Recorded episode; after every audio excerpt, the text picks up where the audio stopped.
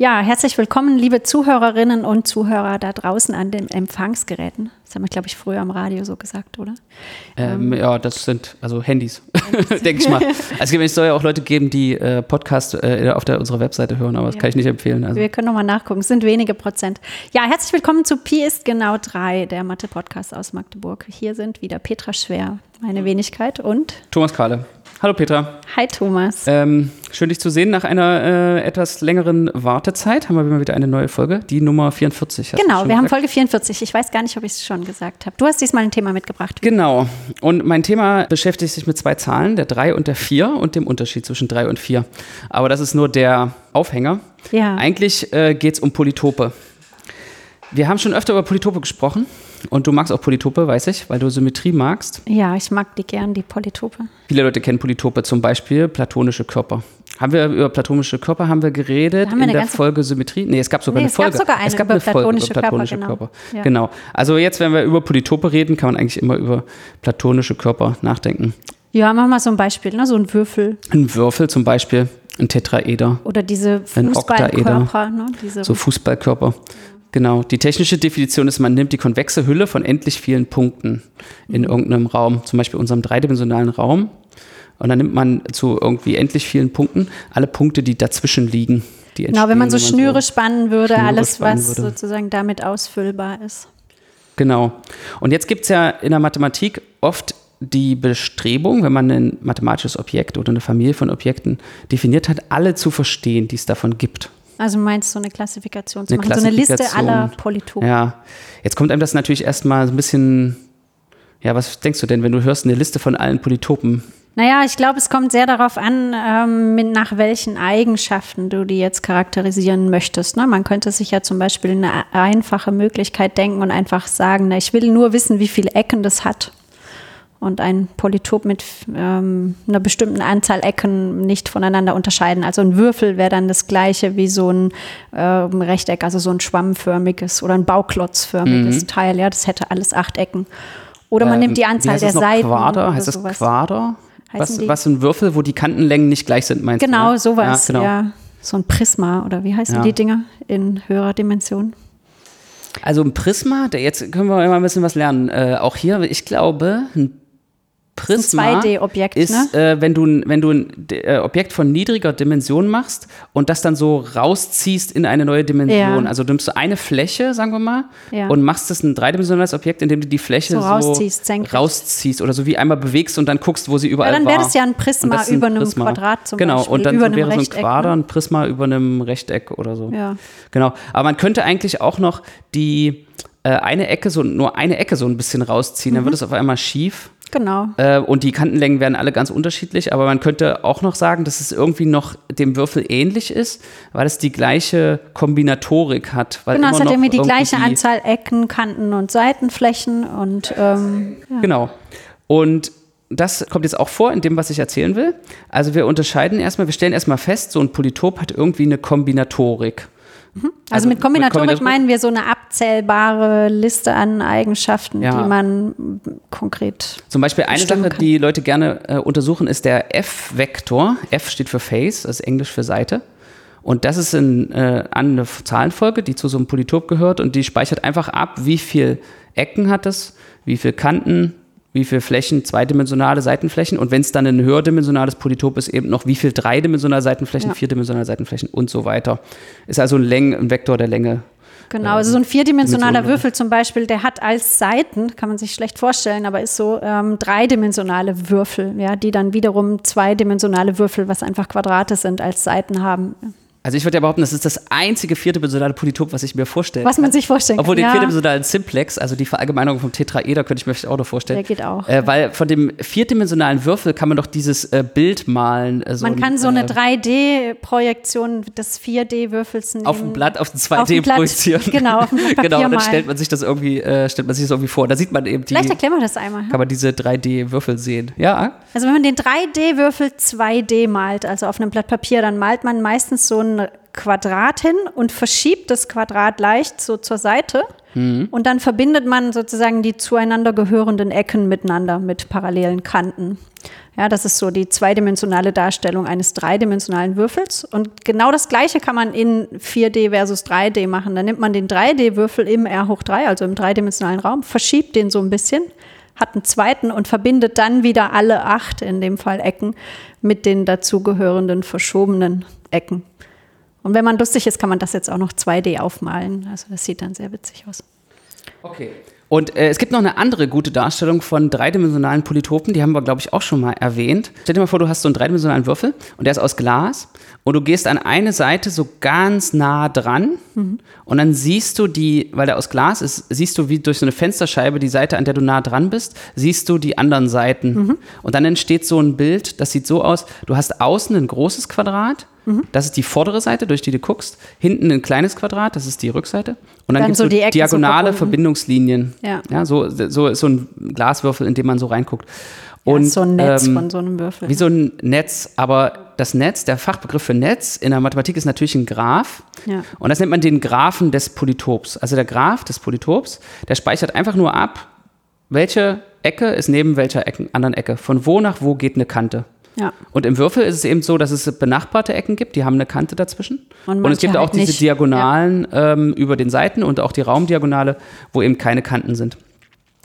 Und jetzt kann man sich halt fragen, wenn man ähm, alle Polytope verstehen will, sagen wir mal alle dreidimensionale Polytope, dann, dass man erstmal diese Kombinatorik versteht. Also willst du diese Graphen verstehen von einfach nur den Ecken und Kanten sozusagen? Zum Beispiel, das, ähm, ja. darauf will ich jetzt auch hinaus. Ähm, aber es gibt vorher noch die Eulersche Polyederformel, die haben wir auch schon äh, erwähnt. Ja, auch, auch in dem. Kombinatorisches ähm, Resultat? Das haben wir auch in dem über die. Bestimmt auch bei den platonischen Körpern. Platonischen Körpern. Mindestens genau. erwähnt. Die sagt, Anzahl Ecken minus Anzahl Kanten plus Anzahl Seiten ergibt zwei. Mhm. Für jedes äh, dreidimensionale Polytop. Konvexe, oder? Braucht man da? Ja, ja, Polytope habe ich nicht. Polytope Sind immer konvexe Hülle okay. von endlich vielen Punkten definiert. Ähm, genau, also für Leute, die nicht konvexe Polytope betrachten, ähm, bitte ich um Entschuldigung, dass ich jetzt mit Polytop konvexes Polytop meine. Und alle anderen denken sowieso, dass es konvex ist, glaube ich. Alles gut. Ich weiß auch nicht, nicht konvexe Polytope. Aber es gibt, Poly ja genau, also wenn man Lehr Lehrbücher, die heißen dann auch nicht Polytopes, sondern Convex Polytopes. Also es, ähm, es, hat schon wahrscheinlich eine Bewandtnis damit, aber da ich immer nur diese Bücher gelesen habe und nicht die Bücher, die nicht, die Non-Convex Polytopes heißen. Ähm, also heute reden wir nur über konvexe Dinge. Das macht man in der Mathevorlesung ja gern. Man sagt sozusagen am Anfang äh, macht man einmal so eine Definition für die ganze Vorlesung, die man in der nächsten äh, Vorlesung wieder vergessen hat. Man, man denkt, okay, das lege ich jetzt einmal fest und dann vergisst man es trotzdem wieder und sagt es immer noch mal. Naja. So, aber jedenfalls zu diesen Graphen zurück.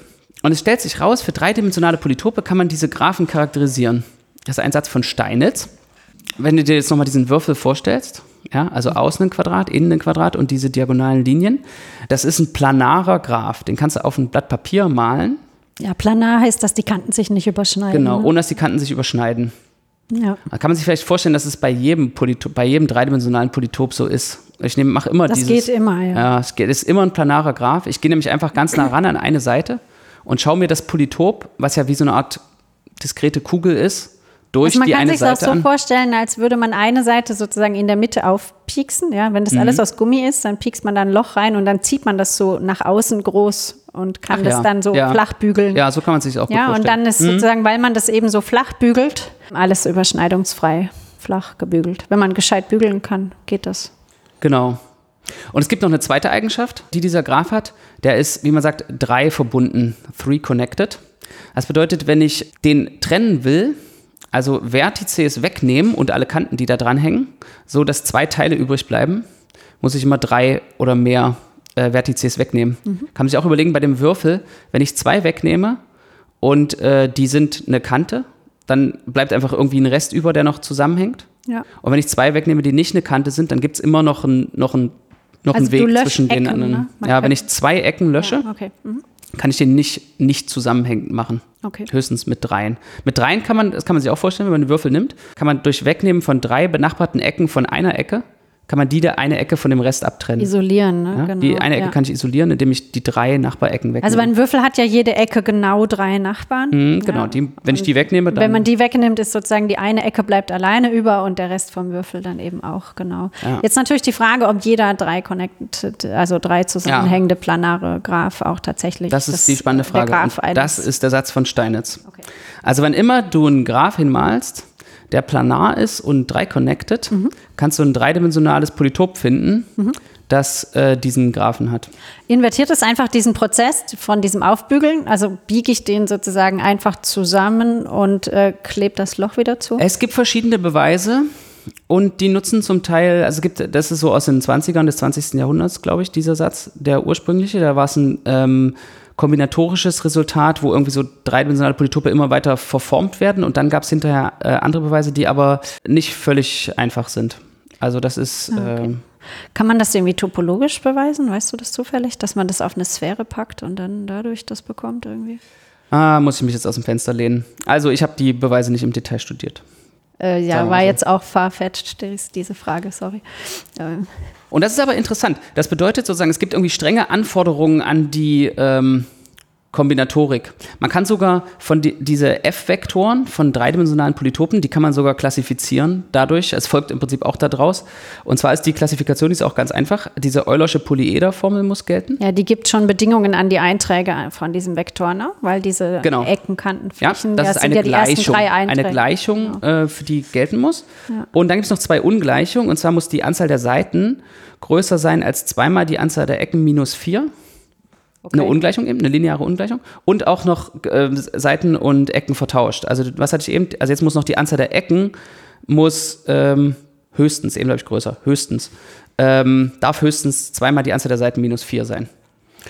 Und wann immer man solche Zahlen hinschreibt, findet man auch so ein dreidimensionales Polytop, ähm, was diese, diesen Vektor hat. Und damit ist zumindest das kombinatorische Problem gelöst. Was gibt es für, Ja, was für genau. Möglichkeiten, die Seiten von so einem dreidimensionalen Polytop anzuordnen, äh, gibt's. Und jetzt kommt's. Für vier Dimensionen denkt man doch, das geht jetzt irgendwie so weiter. Und Das, vier äh, Dimensionen, ja, du denkst das nicht, weil du man, kö sagen. man könnte denken. Man könnte Könnte. denken, das geht jetzt irgendwie Ja. so weiter. Aber tut's nicht. nee. Nee, für vierdimensionalen, äh, vierdimensionale ähm, Polytope ist eben keine solche Charakterisierung. Es gibt gar äh, keine? Ja, okay. Also es gibt viele Ungleichungen, die man kennt. Mhm. Sowas wie, was habe ich mir aufgeschrieben? Die Anzahl der Vertices plus die Anzahl der Kanten. Nee, die Anzahl der Kanten plus die Anzahl der zweidimensionalen Seiten ist höchstens sechsmal die Anzahl der Vertices plus die Anzahl der dreidimensionalen Seiten. So eine, auch so eine lineare Ungleichung, okay. die man irgendwie kennt. Also man kennt nicht vollständig sozusagen Keine diesen Raum aller. Effektoren, oder? Nee. Nee. Und Günter Ziegler, einer der prominentesten Polytop-Forscher, wenn man es mal so ausdrücken kann, sagt es immer so, dass wir mit den vierdimensionalen Polytopen nicht so gut vorankommen, weil es keine gute Konstruktionsmethoden gibt, um, um vielfältige Arten von vierdimensionalen Polytopen zu produzieren. Vierdimensionale Polytope mit seltsamen Eigenschaften gibt es viele. Also viele, viele meine ich sowas wie zehn. oder so. Kennt die- man zehn also oder weiß man, dass es nur zehn gibt? äh, wenn man Also zehn ist jetzt irgendeine na, es, hypothetische gibt, es, Zahl. gibt, es also, gibt viele schöne Eigenschaften von dreidimensionalen Polytopen, die man sich dann auch fragen kann, ob die auch für vierdimensionale Polytope gelten. Und bei vielen ist es eben nicht der Fall. Es scheint irgendwie so einen fundamentalen Unterschied zwischen dreidimensional und vierdimensional zu geben in dieser Polytoptheorie. fängt wahrscheinlich schon mit den Graphen an. Ne? Die sind vermutlich nicht mehr alle planar und dann. Ja, also Sowas, äh, genau. ne? Also Ja. hattest, wir hatten ja sozusagen bei den regulären, also bei den platonischen Körpern, äh, hatten wir doch auch diese regulären Polytope, die Anzahl der regulären Polytope, die ist doch auch sozusagen bei drei und vier gibt es irgendwie diese 120 Zelle oder so. Wie das Genau, da gibt's auch Und dann äh, hört es aber auch relativ schnell auf und es gibt irgendwie nur noch Es gibt dann, Tetraeder. ja, genau. Es gibt dann nur noch drei verschiedene oder so Ja. in höheren Dimensionen. Ja. Also, es irgendwie wird ist Da weniger. so ein, ist da so ein Spannungsfeld mit äh, drei und vier. Und eben diese Polytoptheorie beschäftigt sich im Prinzip mit den vierdimensionalen Polytopen, weil die so schwierig sind. Ja, ist verrückt. Ne? Da gibt es oft einmal so mathematische Phänomene, die sozusagen in kleinen Dimensionen irgendwie ganz verschieden sind und so ab sechs, sieben oder irgendwas, irgendeiner Zahl stabilisiert sich und dann wird das Phänomen irgendwie leichter und erklärt. So. Ja. Also Ein, irgendwie genug, also was kann man da für Erklärungen anbieten, weil irgendwie genug Platz ist, um irgendwas zu machen, hört man manchmal so, so Ja. Ad-Hoc-Erklärungen. Ja, wenn, wenn man genug Dimensionen zur Verfügung hat, dann kann man, kann man irgendwas machen, was man vorher, so, ne? vorher nicht Ja. machen kann. Aber es ist schwer vorstellbar. Aber dieser 3-4-Unterschied, der, der lässt mich irgendwie nicht los. Also das ist doch irgendwie, wir leben ja nun mal in einer dreidimensionalen Welt. Und in Ja. einer dreidimensionalen Welt ist alles irgendwie einfach. Außer du glaubst an Stringtheorie, dann haben wir noch so extra Dimensionen, die irgendwo Ja, aufgewickelt das ist natürlich sind. jetzt eine ne? fundamentale Frage, die man vorher klären muss, ob wir Ja, wirklich ja. in einer dreidimensionalen äh, Welt leben. Also meine, meine, sag ich mal so, meine tägliche Wahrnehmung, die Lebenswahrnehmung äh, spricht jetzt erstmal das meiste für drei Dimensionen. Zumindest kann ich die anderen irgendwie nicht mit meinen, Die anderen äh, sind Sinnen da, wo die wahrnehmen. einzelnen Socken verloren gehen. Die einzelnen Socken. Ja, Ich dachte, die sind immer bei der Waschmaschine, wenn man da so, wenn man da so, Ach so, die Waschmaschine frisst die. die Waschmaschine kann die wirklich fressen. Da gab es mal so einen Okay. Mausfilm.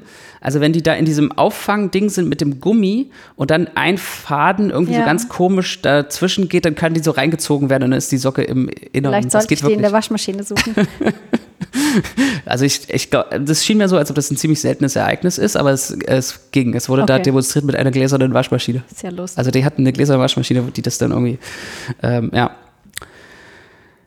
Ja, Okay, also äh, unsere dreidimensionale Wahrnehmung mindestens, ähm, ja, da, sind viele Also Phänomene einfach nicht möglich. äh, drei und vier ist ein ähm, fundamentaler Unterschied. Und aber liegt das jetzt vielleicht nur daran, dass, also ist das jetzt einfach Pech? Vier können wir, vierdimensional können wir uns ja auch schwer vorstellen, sozusagen. Man muss dann immer Technik entwickeln, um diese Beispiele äh, zu Meine, da äh, ist die. Mathematik ja gut, ne, in diesem Technik entwickeln, weil wir eben Dinge abstrakt, abstrahieren und mit abstrakten Methoden beschreiben, macht es oft formal einfach keinen Unterschied, ob wir ein Problem in Dimension 3, 4, 5, 17, eine Milliarde oder ich weiß nicht wie viel Zumindest beschreiben. die Sprache und Genau. die Techniken, da ist das einfach nur irgendein Parameter. Ja. Genau, das ist halt irgend so Parameter n und jetzt für so Vektoren, die haben dann halt einfach mehr Einträge sozusagen. Ne? Ist die Liste halt ein bisschen länger und für viele Techniken macht es keinen Unterschied. Ja? Also die sind erstmal verfügbar. Ob dann Sätze gelten, ist natürlich eine andere Frage. Ne? Das ist natürlich nicht immer der Fall. Aber Für die, für die Beschreibung der Probleme macht es oft tatsächlich überhaupt keinen Unterschied. Ob das jetzt drei oder vier ist oder irgendwas anderes. Ja, aber trotzdem, ja, ich finde das immer erstaunlich, wenn das dann so, wenn das dann so kippt. Ne? Also man hat irgendwie so eine Vorstellung und dann gilt die halt nicht. Aber man kann sich auch nicht richtig erklären, wieso, weil man nicht in der Lage ist, gute Gegenbeispiele zu bauen. Ja. Also ich kann auch einen draufsetzen. Also die Beschreibung von einem Polytop, die wir jetzt haben, wenn wir wirklich alle Polytope verstehen wollen, dann sind wir ja eigentlich doch mit dieser Kombinatorik noch nicht fertig. Denn die meisten Leute würden ja wahrscheinlich sagen, dass es einen Unterschied gibt zwischen einem echten Würfel, der jetzt diese ganze Symmetrie des Würfels hat, also die Kantenlängen alle gleich zum Beispiel, und dem Würfel, wo ich an einer Ecke so ein bisschen gezogen habe und der dann ganz schief ist, also wo die Winkel nicht mehr rechte Winkel sind und vielleicht auch die Kantenlängen nicht mehr gleich. Oder würdest du vielleicht auch sagen, weil er die Symmetrie zum Beispiel verloren hat? Genau, also die Symmetrie ist gebrochen. Also wenn ich das wirklich als metrisches Objekt mit, mit Betrachtung der Längen sozusagen und Winkel ähm, betrachte, dann ist das definitiv ein anderes äh, Ding. Ne? So, also kann man jetzt vielleicht auch, um dem Problem sich zu nähern, könnte man versuchen, und das ähm, hat man natürlich auch gemacht, äh, zu beschreiben, alle Polytope, alle Koordinaten von Polytopen, also alle möglichen metrischen Realisierungen von einem Polytop, das man schon mal kombinatorisch beschrieben hat. Wenn wir zum Beispiel den Würfel nehmen. Also ich habe jetzt nicht nur den Einheitswürfel, dessen Ecken irgendwie der Nullpunkt und der 1, 0, 0, 0 Punkt im R3 sind, sondern auch einen anderen Würfel, wo ich statt dem Nullpunkt den Punkt minus 1, minus 1, minus 1 zum Beispiel genommen habe und die anderen gelassen. Dann ist die Kombinatorik, welche Seite ist mit, verbindet welche Ja, oder du äh, kannst Ecken den reskalieren ne? und die Ich kann ihn Seitenlänge reskalieren, genau. so. Ja. Und jetzt kommt wieder so eine äh, typische Idee in der Mathematik. Man macht einen Raum, ein neues Objekt, was als Punkte alle diese Würfel alle hat. diese ja. Würfel hat. Also ein Punkt ist eine so eine Realisierung, wie Ja. man sagt, des, der Idee-Würfel.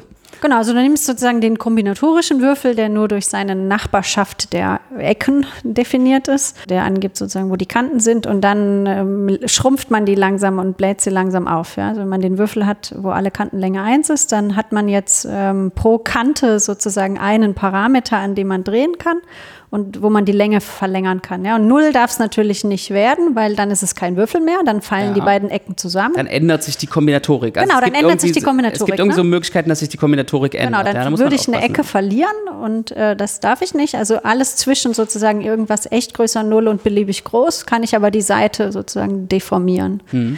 Ähm, da genau muss man auch aufpassen, ob man möchte, dass dann ähm, Ecken plötzlich in der Mitte von der Seite liegen, also dass irgendwo eine Fläche entsteht, wo vorher keine war. Da muss man sich halt einigen, ob man die als Genau. kombinatorisch verschieden oder gleich betrachtet. Genau, es könnte jetzt so, Ja. wenn man sich, vielleicht kann man sich am einfachsten noch eine Dimension niedriger vorstellen, wenn man so ein Pentagon oder sowas hat. Also es sind ja alles im zweidimensional hat man nur Eck diese N-Gons genau, für ja. N, das N-Ecke. Und wenn man eine äh, Ecke immer weiter nach innen schiebt, dann liegt sie irgendwann auf der Verbindungsgrade von den Nachbarecken und das ist genau der Punkt, wo sich der kombinatorische Typ ändert. Genau, die würde man dann kombinatorisch weglassen, diese Ecke, weil die sozusagen keine neue Ja. Information liefert und eben Aber dann hat man eben ein anderes Polytop. Genau, Dann hat aber man dann- andere Anzahl Ecken und damit ist es ein anderer kombinatorischer Typ. genau, dieser Punkt darf sozusagen dann nicht angenommen werden in diesem Ja. Raum aller fünf Und Ecken.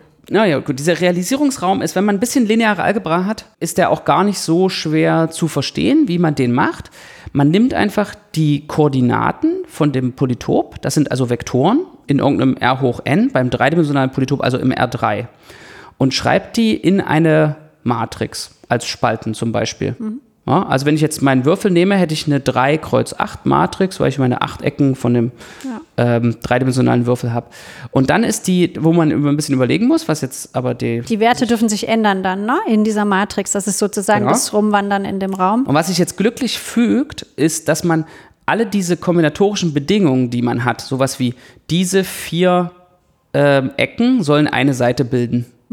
Und diese Seite, all- alle anderen Ecken sollen auf einer Liegen auf einer Seite von dieser Ja, Seite genau. äh, sein. Also sollen nicht mit auf dieser Seite sein und zwar alle in die gleiche Richtung nicht auf Ja. dieser Seite. Sowas, solche Bedingungen muss man ausdrücken.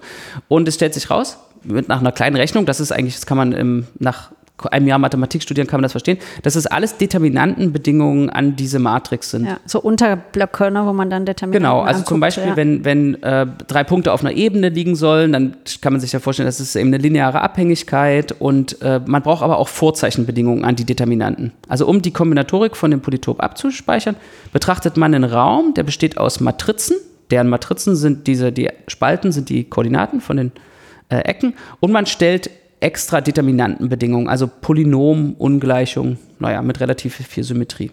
Und so konstruiert man eben den Realisierungsraum von einem Polytop. Also kann man sich fragen, was sind alle Würfel, indem man diesen Realisierungsraum äh, beschreibt. Und Steinitz, auch, auch Steinitz war sozusagen da schon äh, hinterher, also der hatte das natürlich auch alles im äh, Blick. Und er hat gezeigt, dass die Realisierungsräume von dreidimensionalen Polytopen relativ einfach sind. Sie sind nämlich zum Beispiel alle zusammenziehbar. Eigentlich kann man sich die so vorstellen wie so ein bisschen, bisschen krumme Kugeln. Also die sind topologisch einfach. Aber es können ja keine Sphären sein dann, ne? Also Nee, Kugeln. Kugeln, also innen ausgefüllte ausgefüllt, genau. okay. Also zusammenziehbar. Ich weiß nicht, so, du bist hier die Topologie-Expertin, wie man das äh, sozusagen äh, gut erklärt. Also das Also bedeutet, nimmt- dass dieser, ja. dieser Raum keine Löcher hat und irgendwie wie so ein, eigentlich ein ganz angenehmes Zimmer ist. Es gibt so Wände irgendwo, aber die, es geht keine Hindernisse. Genau, man kann im Prinzip sagen, dass man sich so ein, ähm, man kann keine, man, also man sucht sich eine Stelle aus in diesem Raum, eine Position, einen Punkt und dann ähm, bildet man Schleifen, indem man zum Beispiel einfach mit einem Wollknäuel, ja, das klebt man fest an diesem Punkt, läuft los in seinem Raum und kommt am Ende wieder an diesen Punkt. Dann ist es möglich, sozusagen, ohne sich von diesem Punkt wegzubewegen, mit beiden Enden festgeklebt, diese Schnur einzusammeln. Ja, einfach so ja, das ziehen. heißt, genau, und man zieht und ruckelt und die kommt dann alle, das wickelt sich alles an diesem Punkt Mhm. am Ende auf, ohne dass man das durchschneiden muss und ohne dass man diese beiden Enden wieder losmacht, die man am Anfang und am Ende Und wenn es in meinem hat. Raum jetzt hier so eine Säule geben würde, die von oben bis unten durchgeht, Genau, dann könnte man es außen rumwickeln so und dann würde das nicht Genau. mehr gehen. Und dass diese Säule würde dann die Rolle von so einem Loch spielen. Oder man würde sich im Innern von einem Fahrradschlauch befinden, dann könnte man sozusagen einmal um den, um den Mhm. Schlauch außen rum gehen und dann könnte man dieses Wollknäuel auch nicht mehr zusammenziehen, ja? weil das halt um Genau. das Loch rumgewickelt ist. Und sowas alles kann nicht passieren äh, für Realisierung von dreidimensionalen cool, Polytopen. Und also, für vierdimensionale?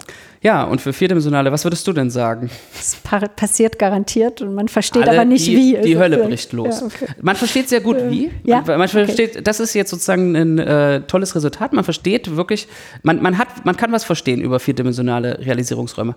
Aber eine Sache würde ich vorher noch sagen. Aus diesem Resultat, dass die zusammenziehbar sind und eigentlich so wie es Kugeln aussehen, folgt auch, dass man für jedes, wenn man ein dreidimensionales Polytop die Kombinatorik vorgibt, findet man immer eine Realisierung davon mit rationalen Eckpunkten. Mhm. Kannst immer so ein bisschen wackeln und ich, dann. Ich kann immer sozusagen die Ecken so ein bisschen verschieben und das ist sozusagen was, wo ich was ich faszinierend finde, das ist eben für vierdimensionale Polytope nicht mehr so. Mhm. Also ist, das war ein Beispiel, was man auch schon kannte. Also man kannte zuerst in den 60ern so ein achtdimensionales Polytop, aber es gibt tatsächlich ein vierdimensionales Polytop, was ich, also mit Polytop meine ich jetzt die Kombinatorik. Ja, ja. Ich schreibe vor, was es für Ecken haben soll. Es hat 33 wie die Ecken verbunden übrigens. Sind. Der Rekord ist 33 Ecken. Und ich schreibe vor, die, wie die verbunden sind, welche auf zweidimensionalen Seiten liegen und welche auf dreidimensionalen Seiten liegen. Und es ist nicht möglich, dieses Polytop in einem vierdimensionalen R hoch mhm. 4 zu realisieren so dass alle Eckpunkte rationale Koordinaten haben. Das kann man sich nicht mehr vorstellen. Ähm, ne? Genau, es hat irgendwie mit dem goldenen Schnitt zu tun, glaube ich. Also ich weiß nicht, ob es genau dieses Beispiel war, aber man kann sich dann irgendwie, gibt so eine Konstruktion, wo ein, wo man vorschreibt, dass eine bestimmte Seite muss so ein Penta, Pentagon sein, was irgendwie ein reguläres Pentagon und das muss eben eine Wurzel 5 irgendwie Koordinate haben oder so. Also so ungefähr ist die Beweisidee. So, und jetzt, was ist mit den vierdimensionalen Polytopen los? Ja. Es stellt sich eben raus, die Realisierungsräume sind im Prinzip alle möglichen Mengen, die durch Polynomungleichungen beschrieben werden können. Hm, Modulo Sternchen, Sternchen, Sternchen und Sternchen, Sternchen bedeutet, hier sind noch jede Menge technische Details. Aber im Prinzip ist es so, so alles ist möglich weiß man jetzt nicht, ob man sich da freuen soll, dass sozusagen 4D viel spannender ist als 3D oder so ein bisschen. Enttäuscht. Also über den Beweis, der das zeigt, kann man sich wirklich freuen. Der ist nämlich, äh, der enthält wirklich äh, tolle Ideen. Aber für die Klassifikations- Leute, ist, ist, das natürlich ein Problem. Ne? Ja, also ja das heißt praktisch, man kann es nicht klassifizieren. Ne? Also man kann zumindest hoffen, also man, kann, man braucht nicht mehr weitermachen nach äh, der Klassifikation von man kann irgendwie noch hoffen, was über die Kombinatorik rauszufinden. Aber dann sozusagen darüber hinaus, naja, ich weiß nicht, was das für ein Licht auf das Kombinatorikprogramm wirft. Wahrscheinlich auch kein gutes, weil ja sozusagen auch sehr vielfältige Kombinatorik möglich sein muss, um diese vielfältigen Realisierungsräume äh, zu ermöglichen. Und vier ist die magische Grenze. Also darüber geht es natürlich auch. Es ist auch nicht so, dass das wieder weggeht oder so. Okay. Weil, also äh, kein so ein Phänomen, ja. was sozusagen irgendwo einen Peak hat und dann wieder. Nee, nee, vier oder, okay. oder mehr. Ja, gut. Also vier Weil die als magische, Seiten auftauchen dann. Ne? Ist die magische Dimension, sodass es ja. keinen Sinn mehr macht, zu versuchen, Realisierungsräume, irgendwas über die Realisierungsräume von ähm, vierdimensionalen Polytopen aber es ist natürlich irgendwie, ja, okay. Es liegt sozusagen an der Art des Problems, ne? weil die 4D tauchen dann als Seiten von den 5D auf mhm. und um die 5D zu beschreiben, muss ich auch die 4D beschreiben können. Ne? Ja. Das heißt, es vererbt sich dann auf Es gibt da auch noch Dimension. so Probleme mit, wie die Realisierungsräume von großen Polytopen mit den Realisierungsräumen von den Seiten ja, wie die äh, da drin zu tun haben. So. Äh, also das ist sozusagen, ist alles sagen wir mal, kontraintuitiv, weil, weil wir uns vier Dimensionen nicht so gut äh, vorstellen können. Aber ja, vielleicht kann ich zum Schluss noch so eine witzige Sache erzählen, die in diesem Beweis vorkommt. Mhm. Also man fängt eigentlich an, die Idee ist ja andersrum. Man hat irgendeinen Raum, der durch polynomielle Gleichungen und Ungleichungen beschrieben ist. Denn das sind sozusagen, also dieses Universalitätsresultat, wie man sagt, das sagt eben, jede solche Menge kann im Prinzip vorkommen. Und man baut jetzt ein Polytop, was diese entlang der gegebenen Ungleichungen und Gleichungen baut man ein, Poly ein Polytop, was diese realisiert. Mhm. Also man in dem Beweis baut man erstmal so Basispolytope, die für Addition, mhm. die Addition und Multiplikation und größer und kleiner witzig, und ungleich ja. bedeuten. Mhm. Und man baut dann sozusagen aus diesen Modulen baut man ein Polytop, sodass wenn man eine Realisierung haben will, dass die dann die zu dem Polytop gehörigen Bedingungen, die man als Polytop jetzt hingeschrieben hat, erfüllen müssen. Das ist lustig. Also man implementiert das gegebene Ungleichungssystem mit Hilfe von Polytopen. Und dann muss man irgendwie sehen, wie man diese Polytope verknüpft und wie man aus diesen Modulen ein großes Polytop baut. Und es reicht eben bei vierdimensionalen Polytopen, vier, vier Dimensionen reichen eben aus, um ja, im Prinzip jedes Ungleichungssystem äh, zu realisieren. Ja. Lustig. Ja. Ja. Und das bedeutet auch, dass dieses Problem, gibt es eine Realisierung von einem Polytop, genauso schwer ist wie die, wie die Frage, die Existential Theory of the Reals, die sozusagen zwischen den Zeilen auch hier in dem Podcast schon öfter angeklangen ist. Mein Lieblingssatz, der Satz von Tarski Seidenberg. Die ist eben mit dem Computer entscheidbar. Also wenn du die Kombinatorik von einem Polytop vorgibst, gibt es ein Polytop, was diese Kombinatorik hat, das ist entscheidbar. Da musst du halt entscheiden, gibt es eine reelle Zahl, Ja. gibt es einen reellen Vektor, der ein Polynomungleichungssystem Ja. ähm, erfüllt. Und das ist eben mit einem nicht numerischen Algorithmus entscheidbar. Der ist zwar, der hatte keine gute Komplexität und das ist Ja, gut, nicht, aber ni- nicht wirklich entscheidbar, aber sozusagen im, entscheidbar, im Prinzip, ja. ja. Sozusagen, es gibt einen äh, Algorithmus, der das löst. Ja. Und das ist die Geschichte von vierdimensionalen Polytopen. sehr schön. Ja, so ein Universalitätsresultat. Es gibt noch mehr so Universalitätsresultate. Also Universalitätsresultate sind so Resultate, die sagen, man braucht hier nicht weitermachen. Das, was man eigentlich beschreiben wollte ursprünglich, Ja, ist nicht klassifizierbar ist, im Endeffekt. ist, ja, man kann nicht mehr viel darüber ja. sagen, weil man hat eigentlich schon die, eine größere Klasse, in der das, was man beschreiben will, automatisch liegt, ausgeschöpft. Eigentlich kommen alle drin vor. Also eigentlich sind solche Sätze immer cool, weil die ähm, einerseits sind die natürlich so ein bisschen ernüchternd, weil die irgendwie so ein Programm sterben lassen, ja, was man irgendwie vorher vorhatte, ist halt aussichtslos zu schaffen. Ja. So. Aber die eröffnen oft einfach viele neue Fragen und ähm, werfen dann, ja, wie du jetzt zum Beispiel sagtest, man muss jetzt halt verstehen, wie diese äh, Realisierungsräume von den To- Polytopen ineinander sitzen, wenn die Dimension wächst, solche Dinge. Ja. Ja. Also es gibt einfach dann neue Fragen, die auftauchen, wenn man solche Dinge lernt, dass sagen, alte Programme nicht sinnvoll sind, weiterzuführen. Das finde ich mal das Schöne daran, weil diese Sätze oft einfach ja so ganz neue Betrachtungsweisen auch öffnen. Das ist spannend, ja. Und am Ende liegt es wieder alles irgendwie an den reellen Zahlen, an diesen verflixten, verflixten reellen Zahlen. Die haben halt dieses, diese Kontinuumseigenschaft. Die ist manchmal ganz schön praktisch, ja. Am, am Ende, ich glaube, also am Ende liegt auch dieser 3-4-Unterschied wieder an der an dem Kontinuumseigenschaft äh, der reellen Zahlen, wenn man da so, wenn, also wenn das da eine Ja. Rolle spielt. Ich habe es jetzt nicht genau zurückverfolgt. Es gibt ein total cooles Buch von äh, Matt Parker. Kennst du das? Ich glaube, das habe ich schon mal empfohlen. Things to Make and Do in Fourth Dimension.